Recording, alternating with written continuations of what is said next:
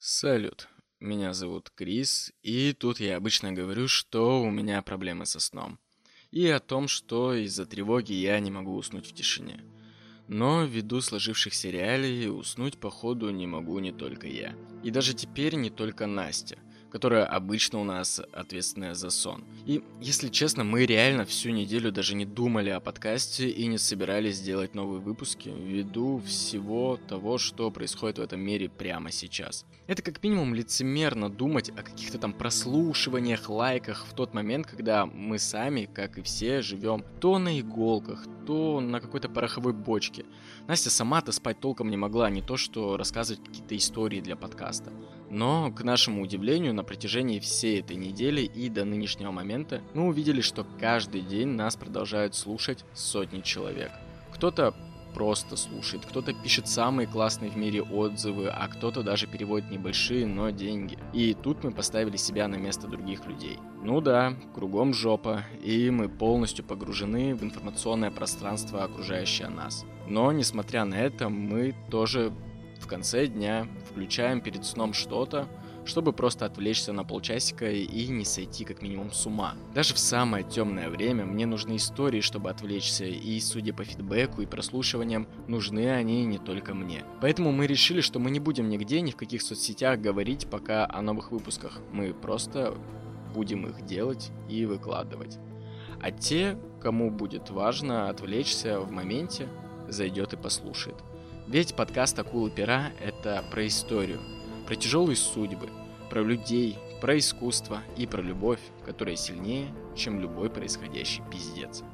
О, кстати, теперь про пиздец — Буквально на пару выпусков я решил не проговаривать при вступлении дисклеймер о том, что в подкасте присутствует ненормативная лексика и отсутствует буква R. Я думал, что все уже все поняли, но, видимо, нет. Потому что как только я перестал это делать, не самые добрые люди в комментариях начали отправлять мою девочку то к логопеду, то к батюшке замаливать грехи за мат.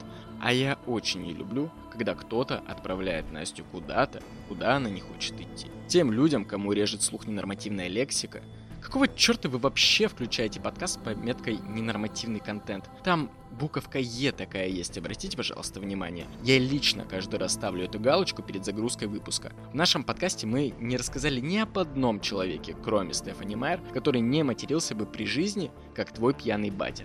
Это доказано либо в переписках, либо в черновиках, либо свидетелями. Советую почитать матерные стихи Есенина или Маяковского, они прекрасны. Ну а в-третьих, те люди, кто вообще не представляет свою жизнь без буквы «Р», ну, видимо, поговорка «увидеть Париж и умереть» вообще не про вас. Мне искренне жаль, что вы не можете позволить сходить на концерт, например, Патриции Касс. Ну так что, вроде совсем разобрались, остальные, кто пришел сюда за историей, а не для повыебываться, давайте уже послушаем про жизнь парня, который и без всякой политики с детства отправлял нас то в самый абсурдный мир, то в зазеркалье. Льюис Кэрол.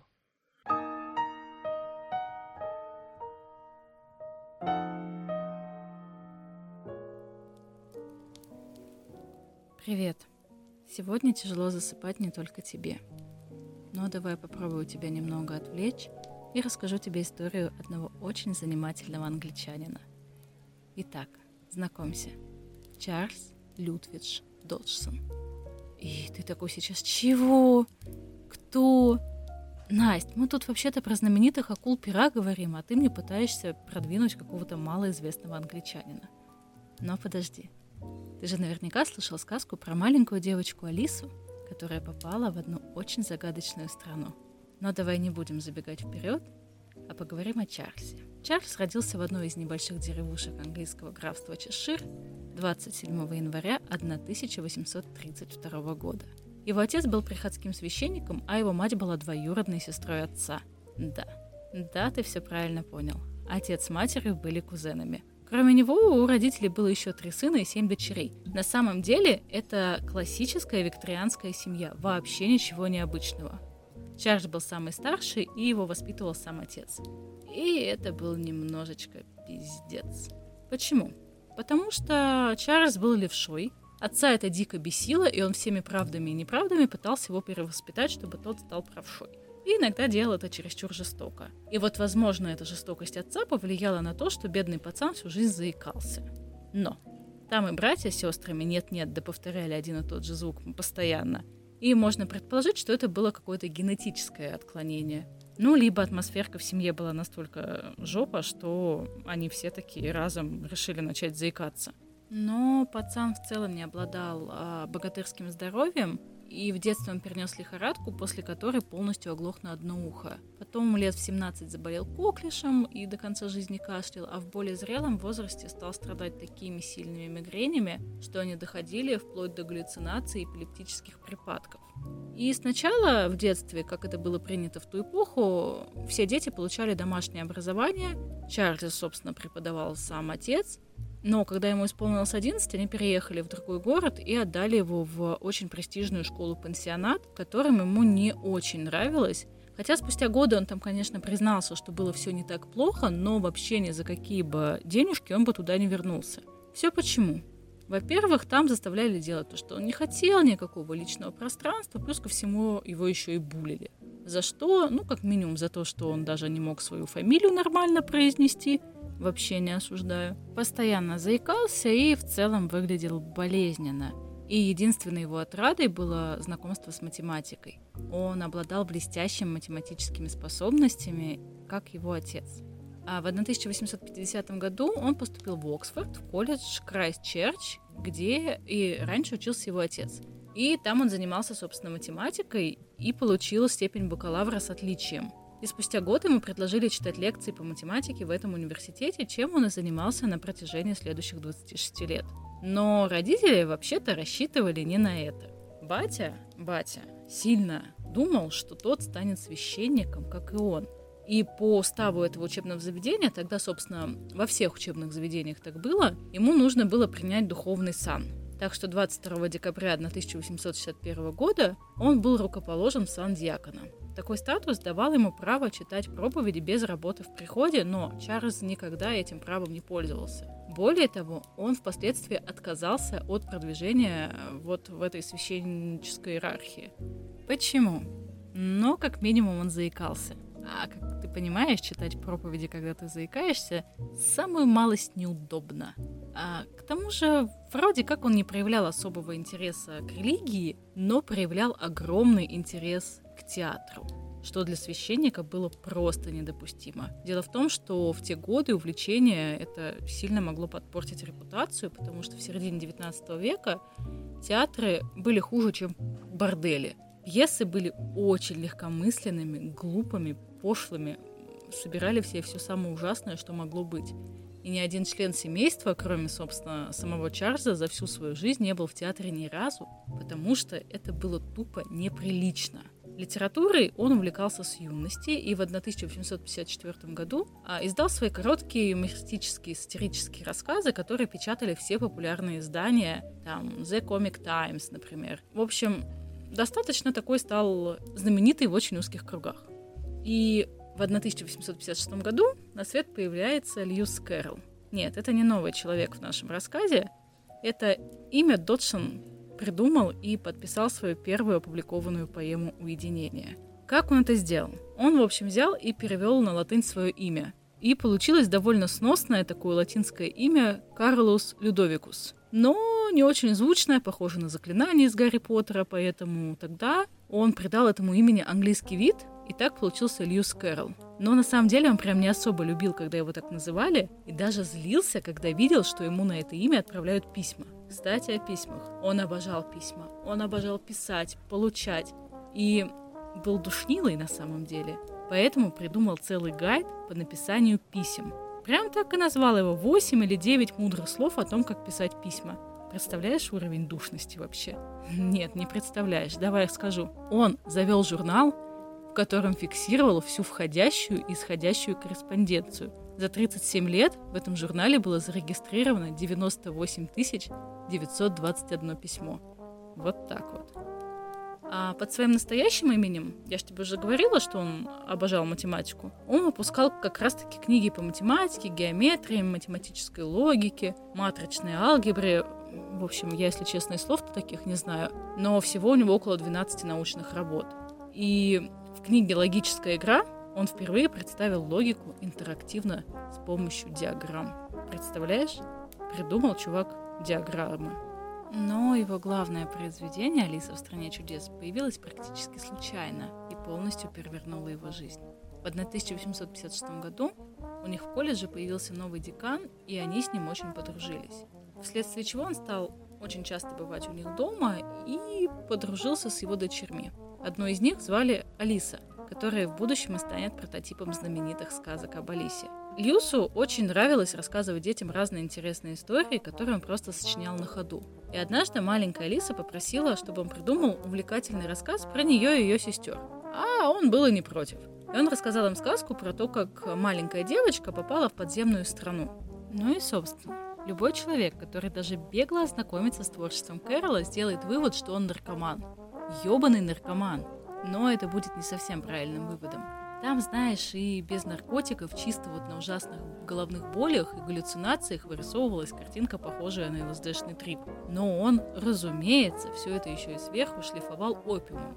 Но не для удовольствия ради, а для здоровья. Дело в том, что это было достаточно распространенное лекарство от головных болей в то время. Сейчас бы до него точно докопались и обвинили в пропаганде запрещенных веществ. Ну, во-первых, смотри, Алиса постоянно тянет себе в рот все что угодно, после чего ее нихуево так плющит. А во-вторых, ну ты помнишь ту синюю гусеницу с кальяном? Это ж прям вот статья и свое культовое произведение «Алиса в стране чудес» и «Алиса в зазеркалье» он написал в 1865 и 1871 годах. И тогда эта манера написания выглядела как что-то вообще не похожее ни на одно из тогда существовавших. И он, как человек очень творческий, с достаточно богатым воображением и внутренним миром, кроме того, математик, придумал, собственно, особенный жанр, который называется парадоксальная литература. Это, знаешь, это когда тебе кажется, что все нелогично, но на самом деле все настолько логично, что даже утрировано. Кроме литературы, Льюс увлекался фотографией. И больше всего ему нравилось фотографировать девочек. Маленьких, голых девочек. Угу. Он считал их очень красивыми. Особенно в обнаженном виде. И, разумеется, главной его музой была Алиса. Он был одним из первых фотографов-портретистов 19 века, чьи модели, вот знаешь, тогда было модно, когда все было такое достаточно тяжелое, соответствовало викторианской эпохе. А он это отбросил, и его модели выглядели непринужденно и естественно. И первое упоминание о новом хобби появилось в дневнике писателя 22 января 1756 года. Он попросил своего дядю достать ему фотоаппарат. А в викторианской Англии быть фотографом, ну, вообще было непросто. Это вот сейчас я такой достал iPhone, щелкнул по экранчику, Lightroom открыл, и вот хоба-хоба, ты фотограф а там процесс фотосъемки был необычайно сложным. Там фотографию нужно было снимать с огромной выдержкой, на стеклянные пластинки, покрытые колодиевым раствором. После съемки эти пластинки нужно было очень быстро проявлять. И ну, короче, это надо было прям любить, чтобы этим заниматься. И о нем, как о фотографе, вновь заговорили в 1949 году в Англии, а, когда нашли его фотографии. И там один историк издал книгу, а, которая называлась «Льюис Кэрролл. Фотограф». И опубликовал 64 его лучшие работы, и с этого момента фотографии Кэрролла стали известны всему миру. И его реально считают одним из лучших фотографов того времени. Кстати, про Алису. Ну, она же была его главной музой, они достаточно плотненько дружили, но потом перестали. Почему? Да подлинно неизвестно. Но мать Алисы тогда попросила забрать, э, отдать ей все фотки, где дочка была обнаженной. Кэрол, к слову, не скрывал своей любви к девочкам, но подожди, я вот прям чувствую, как ты все это время сидишь и повторяешь фразу «фу, грязный педофил». Подожди с выводами, потому что, в общем-то, в то время это было нормальным. В викторианской Англии дети до 14 лет и мальчики и девочки считались асексуальными. Обнаженное детское тело не вызывало никаких сексуальных ассоциаций. И с точки зрения морали XIX века, его дружба с маленькими девочками, как и многих других взрослых того времени, была абсолютно невинной. Там позже вышла книга, в которой были собраны воспоминания девочек, которые с ним дружили. И вот там не было ни малейшего, даже маленького намека на то, что у них было какое-то сексуальное общение. И понятное дело, что ему было бы неплохо сходить к психотерапевту и попытаться разобраться, почему ему с маленькими девочками комфортнее, чем с девушками своего возраста. Почему так было всегда. Просто когда ему было там за 20, ему нравились девочки десятилетние, когда ему стало за 60, он выбирал девочек постарше, там 20-30-летних, но признавался, что считает их детьми. А с детьми ему намного комфортнее. Поговаривают, что даже с детьми он переставал заикаться. И биографы, разумеется, до сих пор спорят спорят, имел ли он с этими девочками сексуальные отношения. Не имел и никак не могут договориться. А почему так вышло? Потому что там вообще смотри какая ситуация. По одним данным, он вел весьма активную светскую жизнь, в том числе нередко был замечен в обществе различных дам. И, ну, дамы такие, более-менее его возраста. Но поскольку одновременно с этим он носил звание профессора и диакона, то семья старалась всячески вразумить и желала ему остепениться – и решили, что неплохо было бы скрыть все эти истории его похождения. Поэтому после его смерти семья тщательно заметала следы. Они брали дневники и выдергивали страницы. Вот представь себе ситуацию. А биографы потом находят дневники, читают, читают, видят, как он тут Алису на лодке катает, какая она прекрасная, видят ее фотографию, а потом 10 выдернутых страниц. И они такие, ага, значит, мы что-то скрывали. Значит, скорее всего, он был педофилом. И тут срабатывает классическая ситуация. Чем меньше мы знаем, тем больше мы додумываем. И вот это вот желание его семьи сделать из него такого доброго детского сказочника, который очень любил детей, впоследствии с ним сыграет очень злую шутку. Все биографы до сих пор будут думать, что он педофил. А, кстати, он ни разу не бывал за границей, вернее, как один раз бывал и выбрал для этого самую потрясающую страну — Россию. Это было его единственное путешествие из пределов Англии за всю жизнь. Ему очень понравилось, но самым ярким его впечатлением было вернуться домой, в Англию. Не могу его осуждать. Кстати, о России.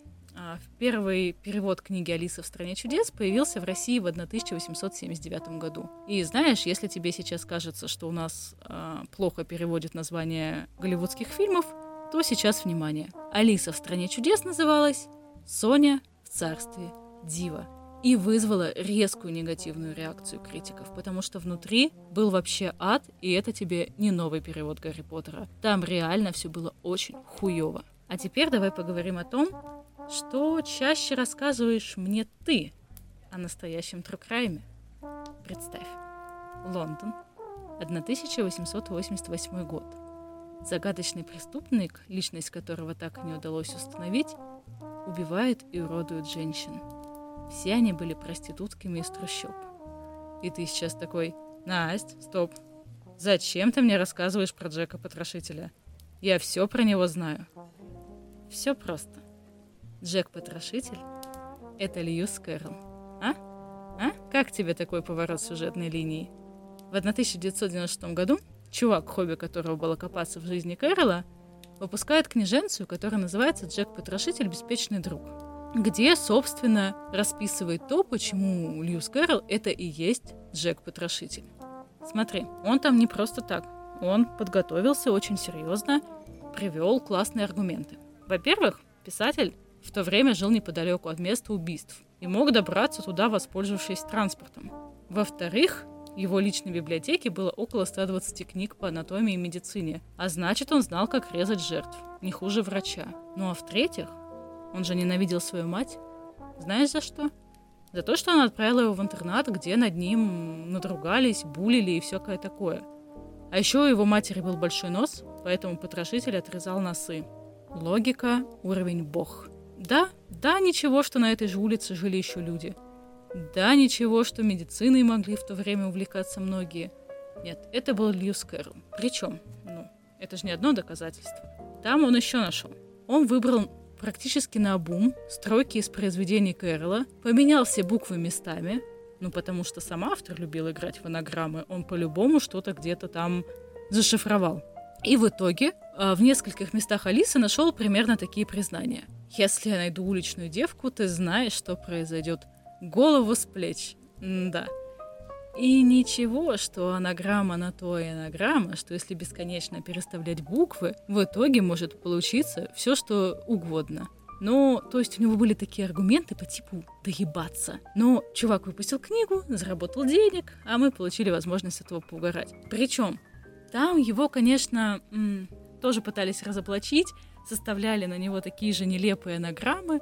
В общем, просто все потрящали, было весело. И ты уже, наверное, заметил, что вся его жизнь, она такая, знаешь, с одной стороны, он достаточно скучный и душный чувак, а с другой стороны, он выпускает книгу, которая ну, просто взрывает мозг. И в наше время его характер мало бы кого удивил, потому что мы понимаем, что талантливый человек, ну, как бы он всегда такой немножечко причудливый. Был ли Кэрол причудливым или нет, на этот вопрос ответить очень сложно. Поэтому нам остается только наслаждаться его наследием и теми книгами, которые сегодня вдохновляют многих режиссеров на создание новых шедевров. Лично мне кажется, что кроме всех болезней, которые у него были, он еще страдал аутизмом, и именно поэтому ему было так сложно социализироваться в этом мире. Именно поэтому он выбирал детей вместо взрослых, потому что с ними легче и понятнее. Именно поэтому, возможно, он никогда не женился и имел такую немножечко а, разграниченную жизнь, где он был математик со своим именем, который горел своим делом, и достаточно скучный для взрослых человек. И его произведения, в которых царила вот эта вот утрированная логика и просто мир, который взрывал голову. Возможно, именно так по-разному он действительно видел мир. А в 1881 году он оставил свою преподавательскую деятельность, но продолжил жить в Оксфорде до самой смерти.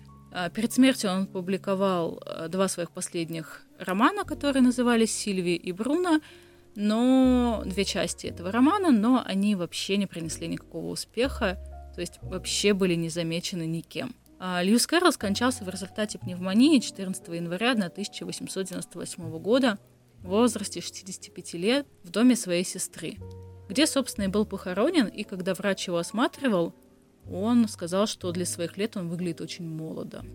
Вот такая вот странная, загадочная, очень интересная и в то же время скучная жизнь человека, произведение которого нас радует до сих пор. Спокойной ночи.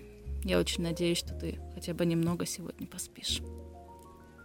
Так, ну а я, наверное, завтра буду пересматривать Алису в стране чудес, диснеевскую, ту, которая 51 -го года, на которой я вырос, и кассета, которая у меня была затерта до дыр, и мне кажется, что этот мультфильм для меня больше никогда не будет прежним.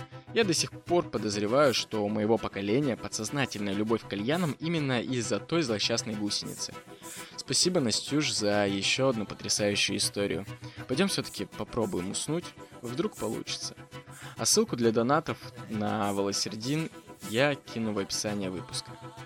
Услышимся.